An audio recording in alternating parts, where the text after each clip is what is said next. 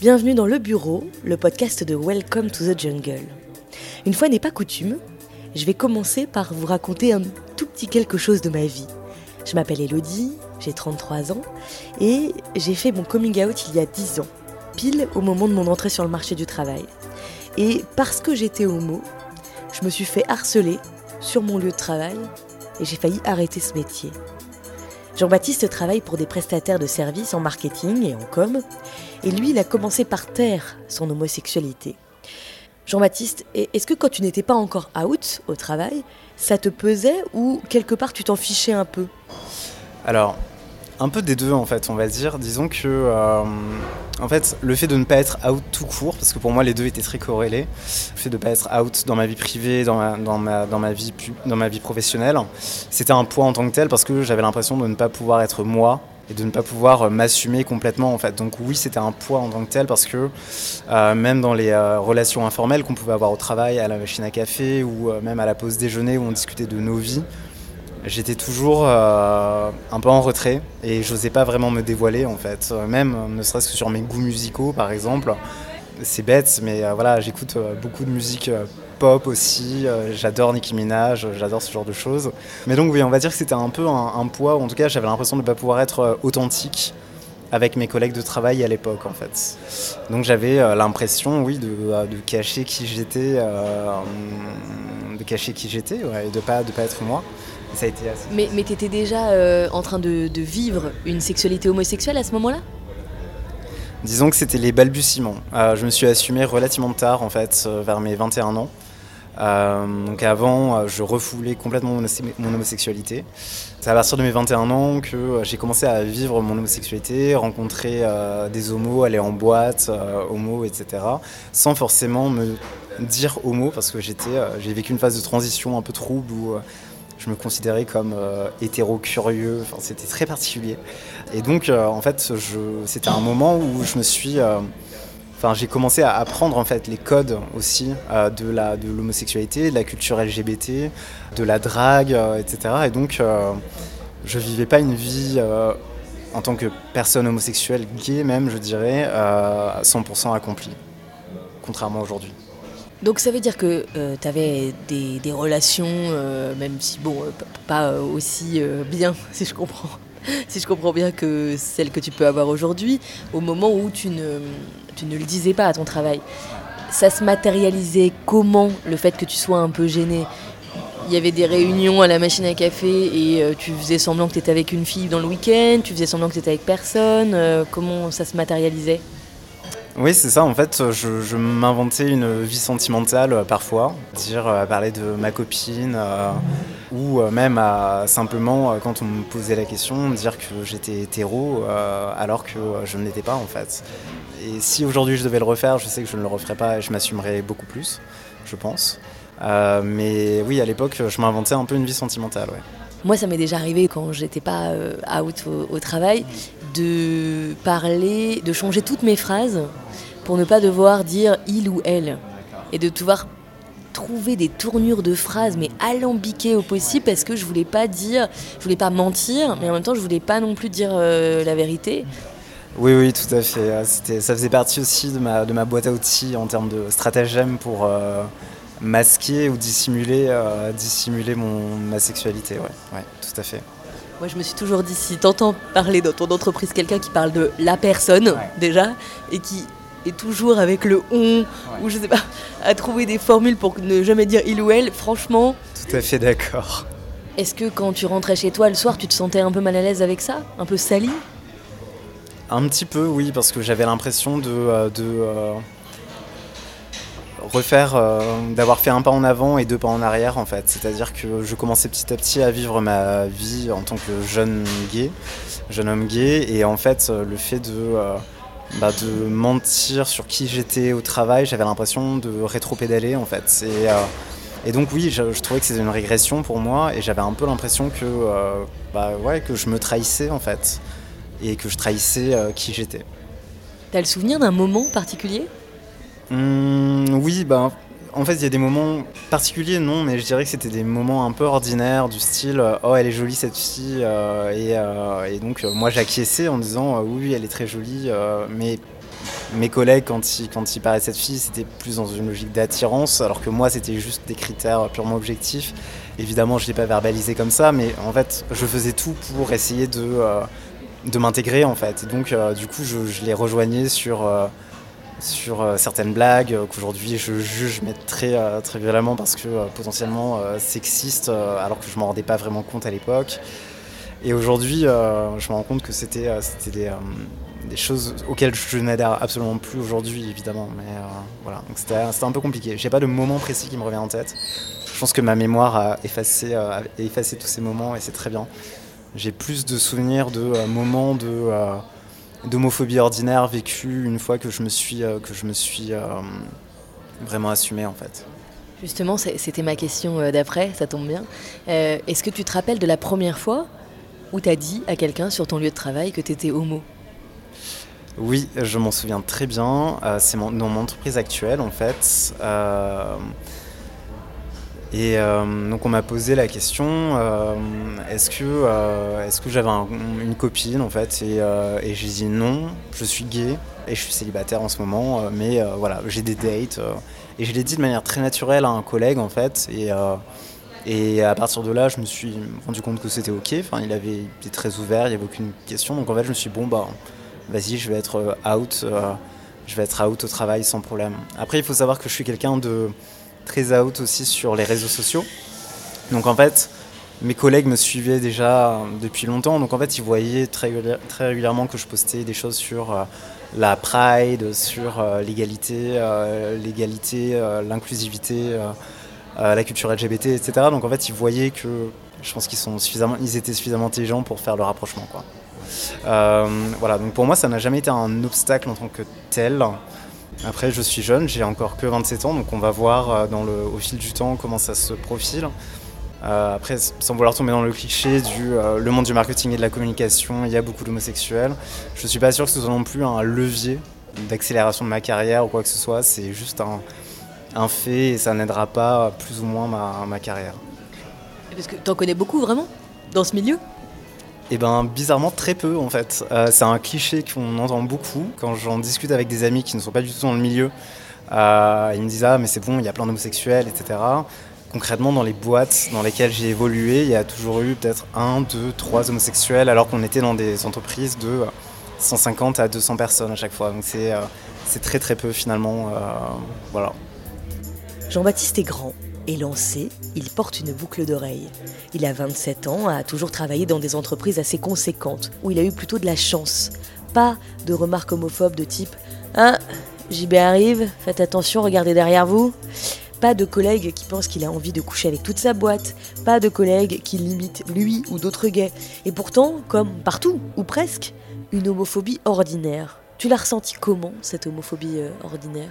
À partir du moment où je l'ai dit, en fait, c'est là où je me suis vraiment rendu compte que euh, la langue française et les expressions utilisées au quotidien sont bourrées de euh, clichés, de stigmates euh, homophobes, notamment, alors on va dire plus folophobes entre guillemets, donc lié au fait que un homosexuel sera forcément fragile, sera une tapette, une lavette, voilà, plein de j'ai entendu plusieurs fois des collègues utiliser euh, euh, le terme euh, PD, le terme, terme tapette, etc. Enfin, et c'était même quand on buvait des coups, par exemple, certains disaient, c'est cliché, mais dire, voilà, c'est pas un cocktail de PD, ça.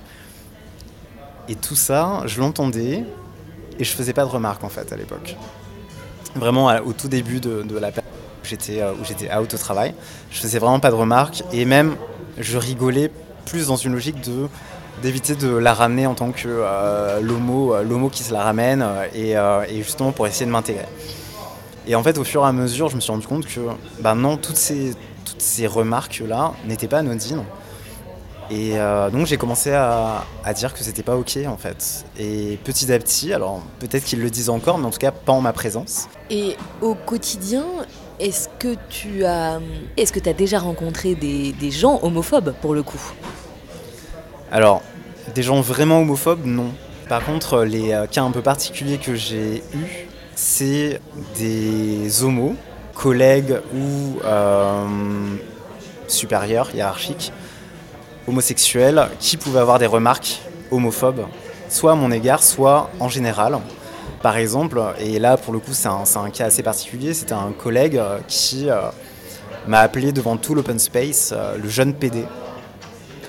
Euh, je pense qu'il ne le pensait pas comme une insulte, parce que bah, voilà, il savait que lui et moi on était homosexuels, euh, qu'il y avait euh, deux faits, selon lui j'imagine, une sorte de proximité. Sauf qu'en fait moi je l'ai vraiment vécu comme une insulte parce que déjà on était dans un cadre professionnel en plein open space. En plus, autant le terme PD, je comprends son utilisation dans une logique de réappropriation des insultes et des stigmates. Enfin ça m'arrive parfois de dire ouais je suis PD et alors? Par contre, quand c'est un, un collègue, qu'on a une relation professionnelle, qu'on soit homo ou pas, on n'est pas suffisamment proche pour que cette personne m'appelle PD en fait. Donc là pour le coup j'ai vraiment pété un câble et je l'ai, euh, alors je l'ai pas insulté mais je l'ai gentiment fait comprendre que, euh, que, euh, que c'était déplacé. Mais c'est pas simple parce que moi on m'a déjà fait des remarques homophobes mais t'as pas toujours les ressources pour pour euh, répondre. Euh, et puis les gens te font toujours passer ça sous le couvert de non, non, c'est une blague ou je sais pas. Enfin, donc c'est, je trouve ça pas toujours facile de répondre en l'occurrence. Toi, tu y arrives du coup Alors maintenant, oui, j'y arrive de plus en plus. Euh, après, je pense que. en tout cas, on n'est pas armé vraiment pour répondre dans ce genre de situation. Voilà, et je pense qu'on n'est on pas armé, mais euh, on n'est pas armé pour le faire. Mais je sais que si euh, demain euh, je prends des remarques homophobes, ça n'arrivera pas parce que mon entreprise actuelle est très bienveillante. Et au contraire, j'ai mes supérieurs qui me, soutiennent. récemment, je devais aller faire un, voyage à Dubaï, par exemple, et, et j'ai dit à mon supérieur, écoute, les Émirats Arabes Unis et toute cette zone, en fait, c'est pas génial pour, pour les personnes LGBT. Et je suis pas très fan, quoi. Et là, il m'a dit, bah, pas de souci, euh, enfin, pas de problème, euh, t'y vas pas, euh, j'irai à ta place. voilà. Qui a été très cool, il m'a soutenu là-dessus. Donc j'ai pas de souci. Par contre, je sais que si un jour ça m'arrive, je serai, je serai pas du tout dans une stratégie de repli. Et au contraire, j'affirmerai très fort. J'hésiterai pas à dénoncer, dénoncer la remarque et la personne au RH en disant voilà, il y, a, y a eu une remarque homophobe, c'est inapproprié en entreprise. Et après, je serai encore plus fierce. Euh, voilà, si on me fait une remarque sur mon look euh, en disant que euh, je fais très homo aujourd'hui, bah, demain je mettrai du highlighter pour être encore plus shiny et glowy et voilà. Mais les personnes LGBT+ sont encore nombreuses à ne pas faire leur coming out au travail. 48% selon une étude menée par le magazine Tétu en octobre dernier. 35% des interrogés pensent qu'être out au travail peut représenter un risque pour leur carrière. C'est ton cas aussi, toi, Jean-Baptiste? Je pense que ça peut être un frein à plusieurs niveaux. Ça peut être un frein au recrutement déjà parce qu'on peut tomber sur euh, une personne qui sera ouvertement, euh, ouvertement homophobe mais qui dissimulera son, refus par euh, d'autres excuses globalement, d'autres raisons. Je pense que ça peut être un frein aussi, enfin en tout cas, je, je me mets à ma place en tout cas, je pense que ça peut être un frein parce que je suis vraiment 100% out et je le crie haut et fort sur les réseaux sociaux et sur les euh, et sur les euh, et même sur les réseaux sociaux professionnels, même sur LinkedIn. Sur LinkedIn, comment on, met qu'on est homo sur LinkedIn? Bah alors j'ai pas mis euh, hashtag gay dans ma dans ma biographie, mais par contre je poste très régulièrement du contenu. sur la culture LGBT. Aujourd'hui encore, j'ai partagé une, une, pétition pour faire des LGBT-phobies la grande cause nationale de 2019 je poste au moins une fois tous les deux jours du contenu sur, euh, sur ce sujet-là, même ça peut être sur euh, la représentation médiatique des personnes LGBTQ. Euh, voilà, c'est ce genre, de, ce genre de, contenu que je vais poster sur LinkedIn. Et je pense que ça peut être un frein, effectivement, à ce niveau-là, pour moi, en termes de code de conduite sur les réseaux sociaux, par exemple, pour le coup. Si ce genre de sujet très personnel, si l'entreprise, par exemple, a mis en place un code de conduite sur les réseaux sociaux et que les mentions de vie personnelle sont pas acceptées, par exemple, euh, ça peut être un frein, je pense. Et je sais que pour moi, si une entreprise me refuse à cause de ça, à cause de ma ligne éditoriale sur Twitter, sur Instagram, sur LinkedIn, peu importe, ce sera une entreprise dans laquelle je ne me sentirai pas d'évoluer. Donc en fait, pour moi, c'est aussi un, facteur me permettant d'éliminer cette entreprise de ma shortlist d'entreprises potentielles. Tu penses que c'est un, moyen de te protéger finalement d'être euh, out comme ça, euh, puisque euh, quelque part, les gens vont être beaucoup plus gênés de faire des remarques homophobes devant toi, j'imagine? moi, j'en entendais plus quand j'étais pas out que après l'avoir été. et quelque part, est-ce que c'est pas une protection aussi de soi? Si, si, je suis tout à fait d'accord. Pour moi, c'est aussi une protection, effectivement, parce que effectivement, les gens seront peut-être plus gênés. Euh, et aussi, c'est un, moyen de sensibilisation qui est assez important, je trouve. Euh, c'est aussi pour ça que je poste des, euh, contenus LGBT sur LinkedIn, par exemple. C'est que, en fait, les problématiques de diversité et de représentation des LGBT, elles touchent toutes les sphères de la société et aussi en entreprise en fait. J'ai parlé des agressions homophobes à des collègues et en fait il y a plein de collègues qui ne savaient pas par exemple. Et voilà pour moi en fait le moyen d'être out quand je disais que c'était politique c'est ça c'est aussi c'est pas toujours dans la revendication et la et la c'est aussi la, la, sensibilisation en fait. Je trouve que c'est essentiel parce qu'il y a beaucoup d'incompréhension. En fait je suis euh, très euh, très euh, partisan du contre-discours en fait, et contre-discours positif vis-à-vis des LGBT, donc euh, des messages d'amour, des messages euh, voilà, liés à l'inclusivité, à tout ça. Je discutais récemment de ça avec euh, une amie homo et qui me disait en même temps, je vois pas pourquoi je devrais faire mon coming out au travail. Ça ne regarde que moi, c'est ma vie privée. Elle me disait, je vois pas non plus pourquoi, parce que on a une sexualité qui n'est pas celle de la norme. Pourquoi faudrait en parler? C'est un, un, point très juste et euh, je suis aussi euh, totalement d'accord avec ton ami pour le coup. En fait, c'est vraiment une question de curseur individuel en fait. Là où on place l'envie de dire ou non, ou de révéler ou non notre vie privée. Et, euh, Mais toi non, en l'occurrence. Toi, c'est pas du tout le cas. Moi non, j'ai un rapport assez particulier à la, à la, à la vie privée parce que je je suis quelqu'un d'assez extime en fait, même sur les réseaux sociaux. Ce qui me passe je sais pas ce que ça veut dire extime.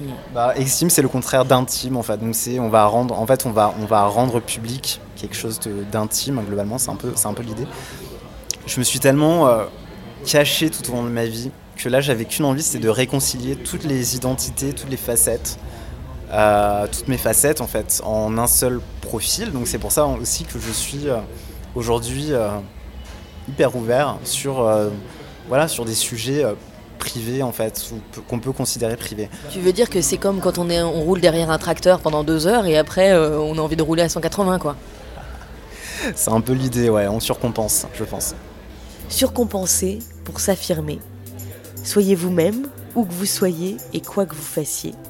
Cet épisode du bureau est à retrouver, comme Sophie la RH la semaine dernière et beaucoup d'autres, sur toutes les plateformes de podcast.